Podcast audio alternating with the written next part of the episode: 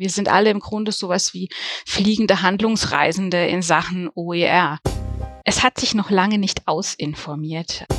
OER zusammenzubringen wie mit Learning Analytics oder auch mit künstlicher Intelligenz. Das fände ich auch sehr wichtig, dass wir uns auch noch in eine weitere Zukunft schauen. Zugehört. Der Podcast rund um Open Educational Resources.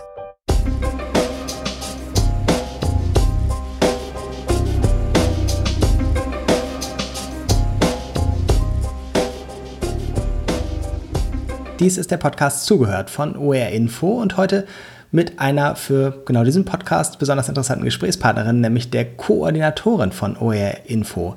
Wir wollen in einer kleinen Reihe heute mit Sigrid Fahrer sprechen. Sigrid Fahrer ist erstens am DIPF, sie wird bestimmt gleich sagen, was das DIPF ist, eine wissenschaftliche Mitarbeiterin und für OER Info besonders interessant, weil sie die Koordinatorin ist. Wir werden bestimmt auch darüber sprechen, was das denn heißt, was man denn und wen man denn koordiniert, wenn man Koordinatorin von OER Info ist. Aber beginnen wir mal mit der Person. Erstmal ganz herzlichen Dank, Sigrid, dass du da bist. Magst du dich selbst vorstellen, wie bist du zum Thema OER gekommen und was gab es vorher in deinem beruflichen Leben? Ja, hallo, vielen Dank für die Einladung zum Gespräch. Mein Name ist Sigrid Fahrer und ähm, ich habe lange, bevor ich OER gemacht habe, schon auch Bildungsmaterialien erstellt, allerdings ohne freie Lizenzen und manchmal auch mit Abmahnungen, manchmal aber auch ohne. Ähm, ich war lange bei einer Stiftung und habe dort sehr, sehr viele Materialien zur Leseförderung gemacht und der nächste Schritt praktisch zu freien Materialien war dann gar kein so großer mehr.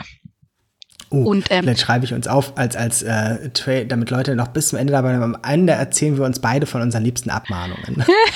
genau. Sehr gut, ja.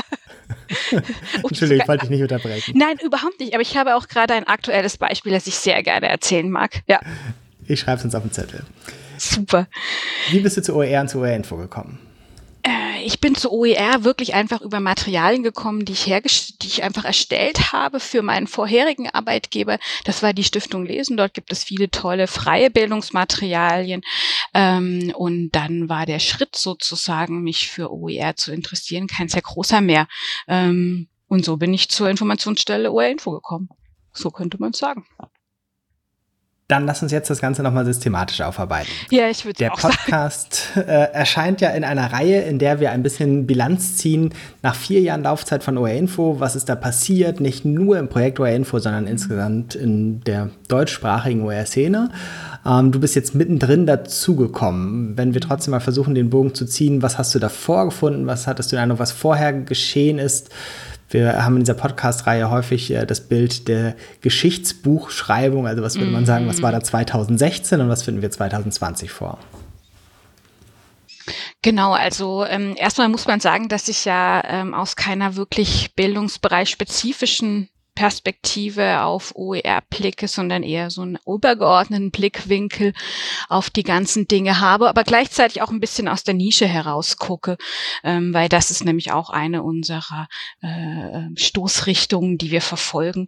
Also so wie ich das auch sehe, ist ja mit der Förderrichtlinie des BMBF so eine Art Startschuss gefallen, um OER in Deutschland zu etablieren. Und ähm, das ist ja nicht nur die OER-Infostelle, die damit aufgesetzt wurde, sondern eben auch ganz viele andere Dinge wie die Transferpartner aus den Bildungsbereichen oder auch 21 weitere Projekte aus dem aus für Multiplikatoren, die damit gefördert wurden und noch weitere Querschnittsprojekte. Davor gab es ja auch schon Aktivitäten, ähm, zum Beispiel hier am DIPF, dem Leibniz-Institut für Bildungsforschung und Bildungsinformation, ähm, erschien auch schon eine Machbarkeitsstudie zu OER in Deutschland sozusagen als Vorläufer dieser ganzen Förderrichtlinie. Und da reden wir von, ich muss gerade mal legen, die Studie war sogar 2015. Ähm, jetzt ich glaube, 20, also ja. Geschichtsschreibung ist schon in OER-Maßstäben ja. ist es ja schon eine ganze Weile her. Das kann man sagen, ja. Mhm. Und jetzt hast du gerade schon erwähnt, es gab vier Transferpartner, es gab 22 Projekte. Magst du für Leute, die nicht ganz so eingeweiht sind, noch kurz beschreiben, was da der Unterschied ist? Was ist ein Transferpartner und was war eines der weiteren Projekte? Also die Transfer ja. zusammenschlüsseln. Du, du versuchst mal mit den Transferpartnern, weil die gibt es heute noch. Und ich versuche genau. mich an den 22 Projekten. Genau, die Transferpartner sind ähm, die Partner im OR-Info-Projekt, die sozusagen einzelne Bildungsbereiche im Blick genommen haben. Dazu gehört zum Beispiel das FWU ähm, in München, die OER in der Schule zu etablieren versuchen und dann das DEE e und das BIP aus Bonn, die den Rest, einmal den Erwachsenenbereich und einmal den, den Berufsbildungsbereich ähm, adressieren und dann auch die ähm, das Learning Lab der Universität Duisburg-Essen, die für die Hochschule zuständig sind. Und die Multiplikatorenprojekte, die es davor gab, das sind ganz unterschiedliche Projekte gewesen, in denen einfach versucht wurde, Multiplikatoren für OER zu gewinnen und zu schulen. Die waren das ganz, ganz unterschiedliche zeitgleich gestartet, wenn ich es richtig erinnere. Das würde ich sagen, ja. 20, also wir reden auch von 2016, 2017 genau, von 20, los. Genau, 2016, ähm, 2017 ging's los mit einfach einem sehr, sehr großen Orchester und sehr vielen Stimmen, ähm, die versucht haben, über Maßnahmen eben das Thema OER in Deutschland zu etablieren. Genau, ich habe gerade mal rausgesucht, wir können ja immer Links zu dem Podcast veröffentlichen. Es gibt nämlich noch eine Seite auf openeducationalresources.de, auf der die ganzen Projekte vorgestellt sind, weil die alle bei OER Info mal porträtiert wurden und mhm. auch ihre Erfahrungen am Ende aufgeschrieben haben. Das verlinken wir mal, da kann man ein bisschen stöbern, bevor wir jetzt versuchen, uns daran zu, äh, einen Bruch zu heben, 22 Projekte mit Rückblick und Erfahrungen zusammenzufassen. Das war aber ganz unterschiedlich. Sie hatten alle diesen Ansatz, Kompetenzaufbau, Qualifizierung von Multiplikatoren im Besonderen, aber auch in ganz verschiedenen Bildungsbereichen. Ganz genau. Soweit, was 2016 war. OER Info wird dementsprechend 2020 vier Jahre alt. Wie mhm. würdest du die heutige Situation beschreiben? Ich würde schon sagen, dass sich OER Info als Anlaufstelle für Fragen rund um OER etabliert hat. Man kann ja schon noch sagen, dass es einen ziemlich großen Beratungsbedarf gibt zum Umgang mit freien Bildungsmaterialien. Ähm, das Thema ist ja auch gerade jetzt, zur jetzigen Zeit, ähm, dieser Digitalisierungsschub in der Bildung durch die Corona-Situation ausgelöst, ähm, verhilft diesem Thema ja auch zu einer, weiterhin zu einer sehr großen Bedeutung. Und da sind sind wir als Anlaufstelle, glaube ich, der richtige und erste Ansprechpartner für alle Fragen rund um OER in allen Bildungsbereichen. Wenn wir jetzt gucken, was dazwischen passiert ist, du bist, ich muss gerade mal überlegen, du bist Anfang 2019 dazugekommen? Ja, genau. Mhm. Mm, was, was ist passiert in diesen vier Jahren? Also wir stellen uns mal wieder Zuhörerinnen vor, die OER-Info nicht so gut kennen wie wir. Mhm. Soll jetzt kein Tätigkeitsbericht werden, aber vielleicht so ein paar Highlights äh, aus, aus der Arbeit oder vielleicht auch Sachen, die nicht passiert sind, wo du gedacht hast, irgendwie, als du angefangen hast 2019, das würde passieren. Soll ja kein mm. Werbeblock werden, sondern mehr so nee. eine subjektive Geschichtsschreibung.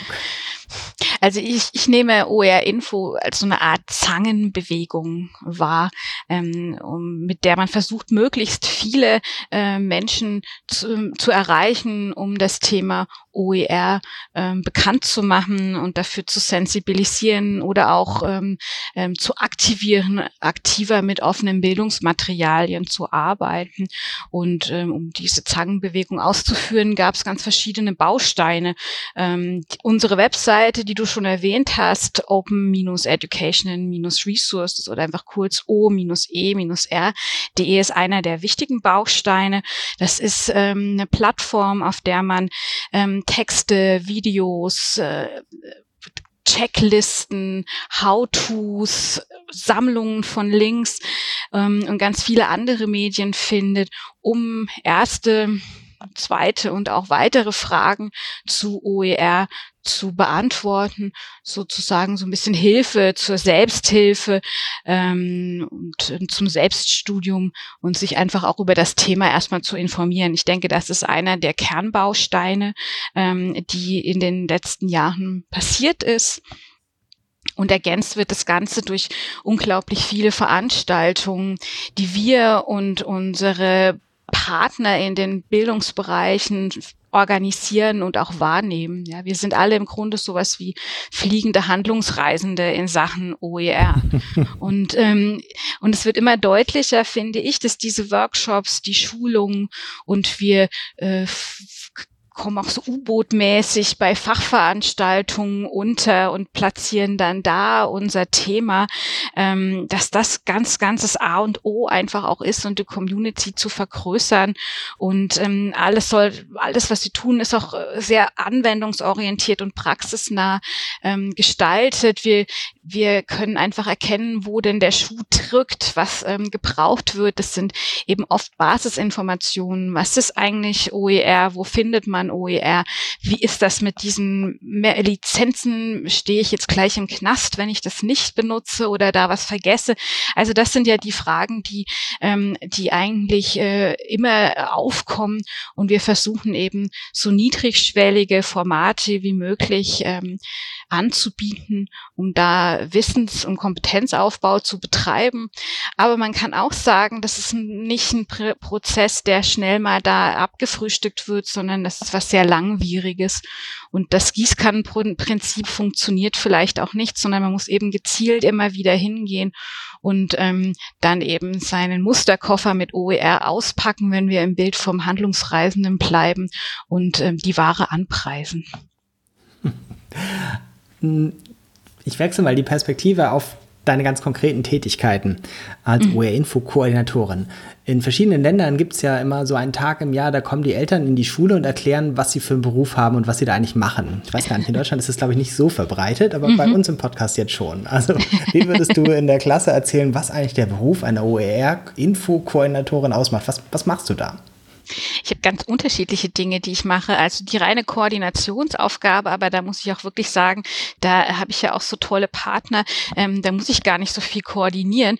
Ähm, ich sorge dafür, dass wir uns äh, alle zwei Wochen ähm, zusammen telefonieren und austauschen, was gerade ansteht und was wir machen und ähm, wo wir uns gegenseitig unterstützen und treffen können.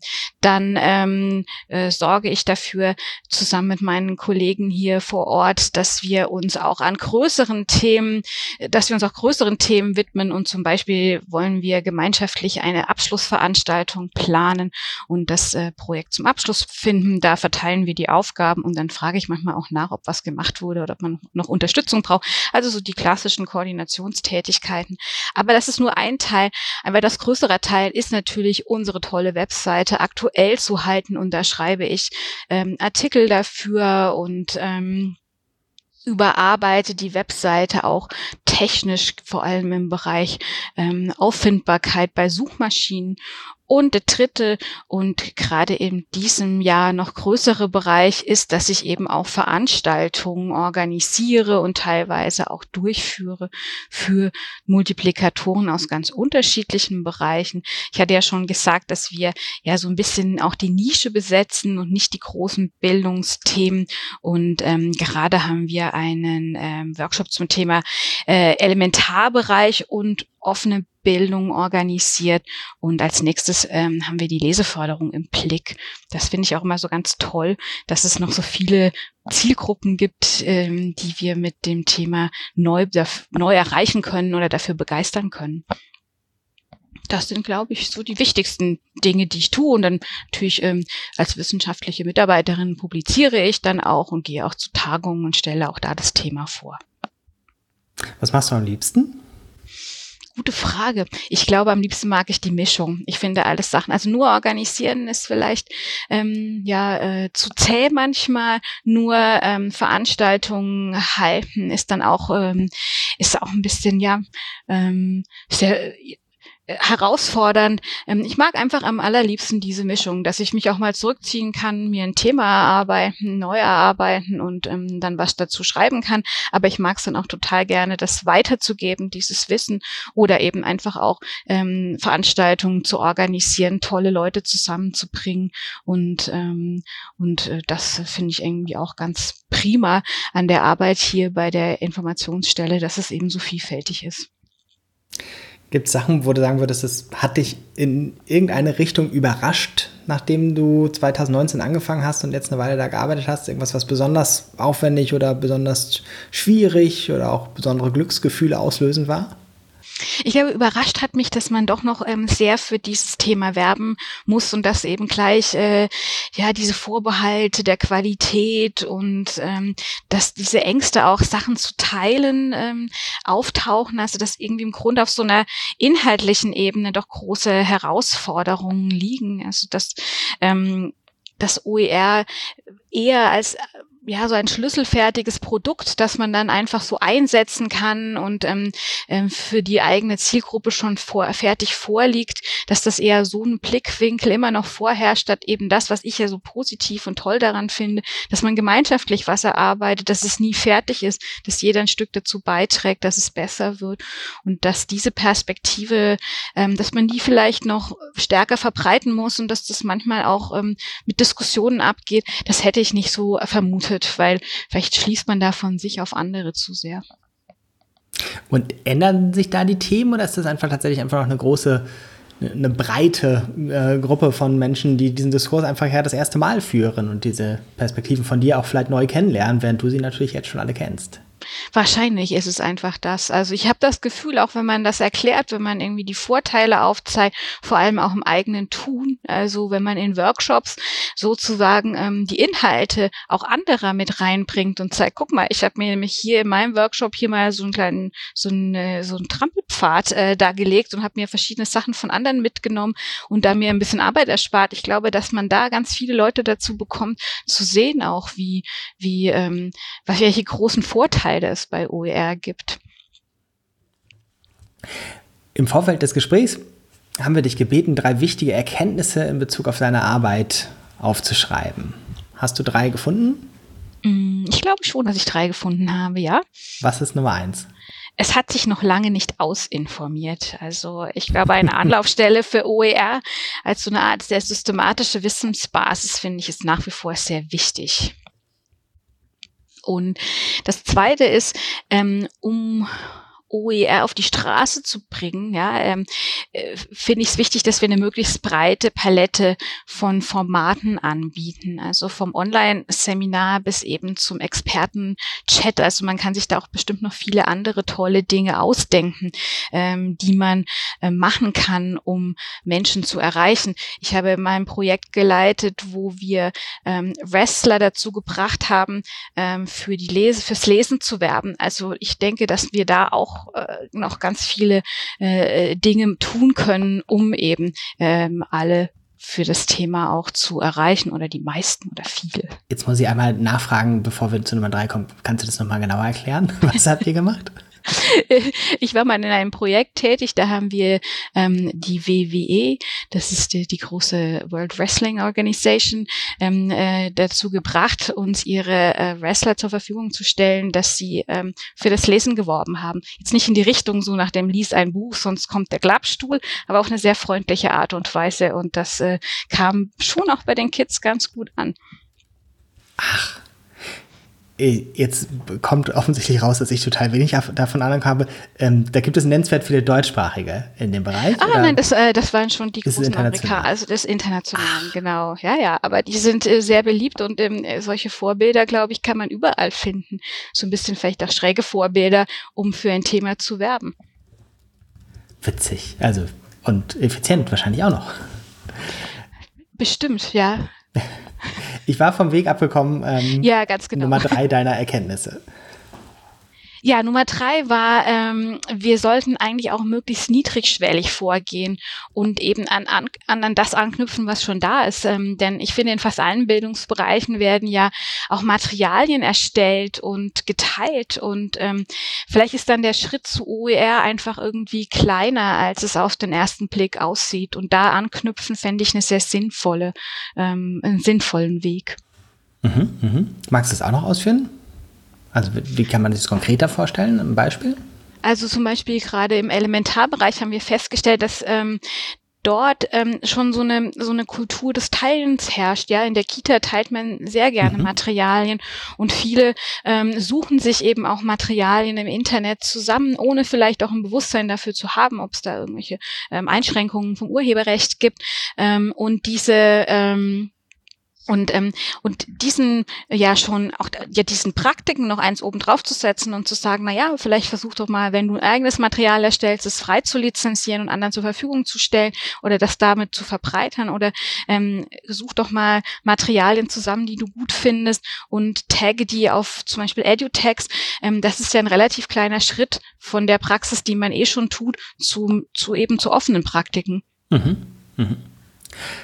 Bevor wir über unsere Abmahnung im Bonustrack sprechen, noch eine ähm, anders ernste Sache. Ein, ein Fazit zum Ende der Projektlaufzeit. OR Info ist jetzt im Herbst 2020 dann die vier Jahre alt. Wir haben rückgeblickt und äh, auf die aktuelle Situation geschaut. Jetzt nochmal mit Blick nach vorne. Was braucht OER in den nächsten Jahren? Ich denke, dass wir schon auch eine Kontinuität haben sollten in dem, was wir jetzt aufgebaut haben. Also wie ich sagte, es ist noch nicht ausinformiert und ich glaube, es ist auch noch nicht wirklich ausvernetzt, ähm, eben auch nochmal ähm, diejenigen zusammenzubringen, die vielleicht gerade ähm, eingestiegen sind in das Thema, mit denen, die schon länger dabei sind ähm, und eben auch die ja, das, die, die, das Wissen aufbauen, die Kompetenzen aufbauen. Auch da sind wir noch lange nicht am Ende der Fadenstange angelangt. Und ähm, ich fände es aber trotzdem auch wichtig, ähm, dem Thema noch neue Perspektiven hinzuzufügen, vielleicht durch irgendwelche interdisziplinären Ansätze, also ähm, äh, zum Beispiel OER zusammenzubringen wie mit Learning Analytics oder auch mit künstlicher Intelligenz. Das fände ich auch sehr wichtig, dass wir uns auch noch in eine weitere Zukunft schauen und ähm, da auch nochmal eine neue Rahmung für das Thema finden können.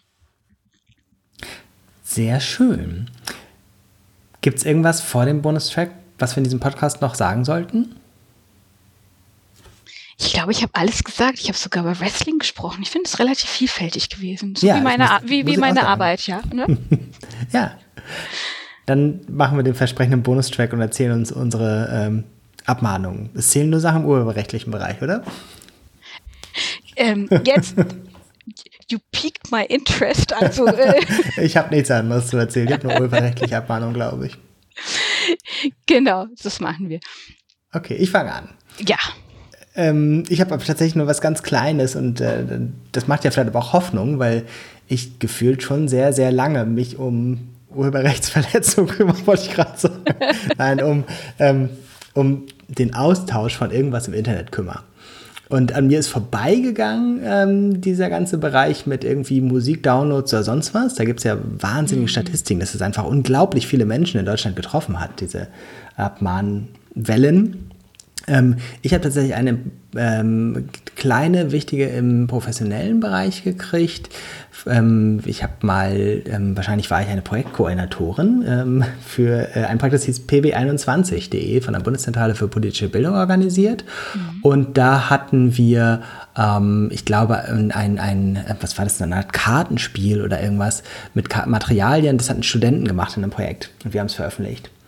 Und ähm, da war dann irgendwo ganz klein ein Bild drin, das die von irgendwo genommen hatten und sich nicht um die Rechte gekümmert hatten. Ansonsten war das sogar so, dass die sich irgendwie um freie Lizenzen und sowas irgendwie Gedanken gemacht hatten. Und ähm, das habe ich dann bezahlt. War damals gab es noch nicht so diese ähm, Grenzen, dass man gar nicht so viel bezahlen musste. Ich weiß aber nicht mehr, wie viel es war. Vielleicht 400 Euro oder sowas.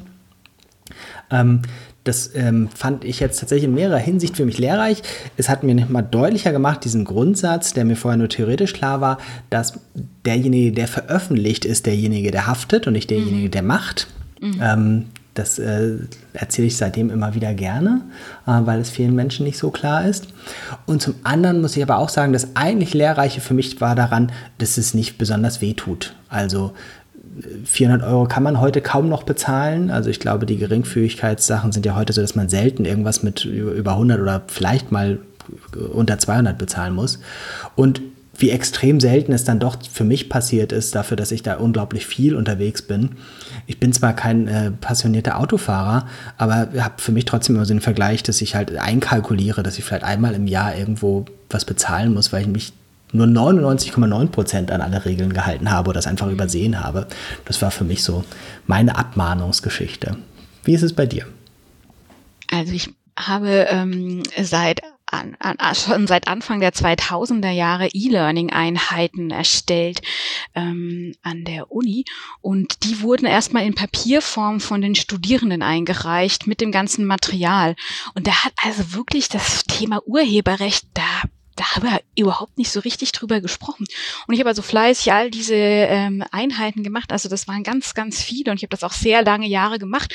So lange, bis irgendwann mal dann der Universitätskanzler einen unangenehmen Brief bekommen hat.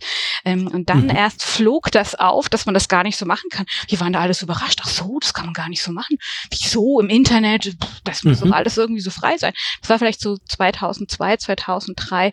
Und danach ähm, haben wir das dann auch in einen ähm, geschützten geschützten Bereich gestellt. Das war so der erste Kontakt von zu, ähm, das kann man nicht einfach so machen. Dazwischen gab es immer wieder mal welche. Ich bin da vielleicht auch etwas äh, unerschrocken, was das angeht. Und der letzte war jetzt ähm, erst kürzlich wurde ähm, OR Info tatsächlich ähm, abgemahnt, weil wir einen Screenshot abgebildet haben und in diesem Screenshot waren verschiedene Bilder abgebildet, wie das so bei Screenshots eben ist. Und es ging auch gar nicht um diese Bilder in dem Screenshot, sondern es ging ja um den Screenshot, der was illustriert hat. Und da war ganz klein ein Bild abgebildet von einem Mann, der fand es überhaupt nicht gut, dass wir das da abgebildet haben, ohne ihn unten drunter zu erwähnen, dass dieses Foto irgendwie so in der Mitte von ihm ist.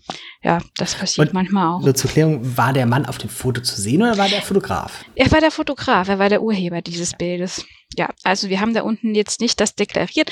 Ähm, das kann man jetzt urheberrechtlich sehen, wie man möchte. Und dann also ich fand es jetzt mal eine interessante Erfahrung, weil das ist ja wie so ein Bild im Bild im Bild, das dann da auch noch irgendwie, dass man auch noch bedenken muss. Das habe ich daraus gelernt, dass man solche Dinge eigentlich auch mit bedenken sollte. Ähm, dass es nicht nur um das Bild an sich geht, sondern eben auch, wenn das Bild im Bild im Bild an auftaucht, auch da schon Probleme auftauchen können.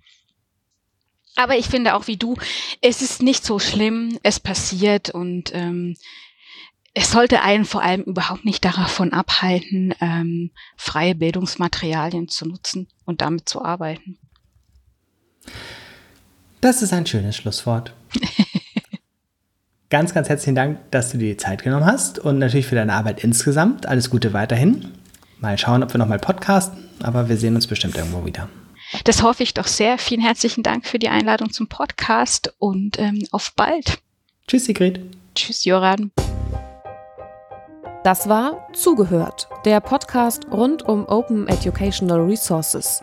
Weitere Informationen zum Podcast finden Sie unter www.open-educational-resources.de slash podcast.